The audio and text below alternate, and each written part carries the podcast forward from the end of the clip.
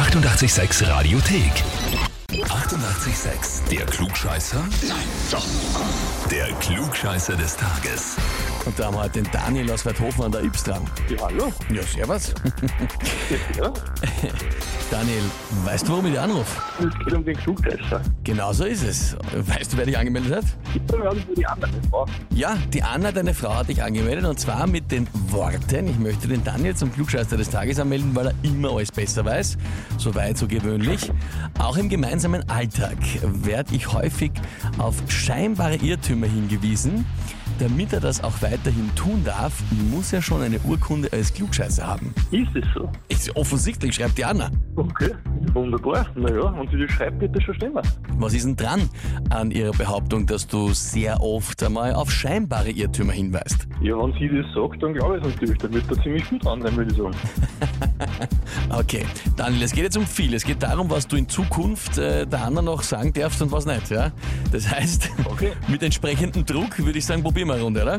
Ja, wunderbar. Gerne. Ja, dann legen wir los. Und zwar, heute vor 222 Jahren, also 1801, ist Johann Nepomuk Eduard Ambrosius Nestroy geboren worden.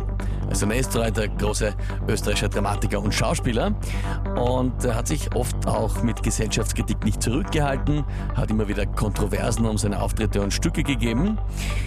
Im Zuge der sogenannten Semmel-Anekdote hat er sogar eine Nacht ins Gefängnis müssen deswegen. Die Frage ist, was ist passiert? Antwort A. Er hat da die Bühne mit Semmeln statt mit Hemdknöpfen betreten. Antwort B. Er hat einen Zensurspitzel im Publikum mit einer Semmel beworfen. Oder Antwort C, er hat sich geweigert, eine Rolle zu spielen und hat stattdessen auf der Bühne einfach nur eine Semmel gegessen und dann die Bühne wieder verlassen. Hm. Ich würde sagen, Antwort B hoch das skurril und es würde eigentlich, glaube ich, hinkommen. Ja, glaubst du, der Nestor hat wer mit einer Semmel angeschossen? Ich konnte es so vorstellen. War Ja. sicher wieder Hund. Na gut, Daniel, dann frage ich dich, bist du mit der Antwort B wirklich sicher? Wenn du mich so fragst, wahrscheinlich nicht, gell? Dann nehme ich lieber Antwort C. Dann nimmst du lieber C. Er hat sich nur hingesetzt und eine Semmel gegessen auf der Bühne. Okay. Daniel, an Freund und Feind vorbeigeschossen. Richtig war Antwort A. Aui. naja, kann passieren. Kann passieren. Kurz zur Erklärung, was genau ist passiert.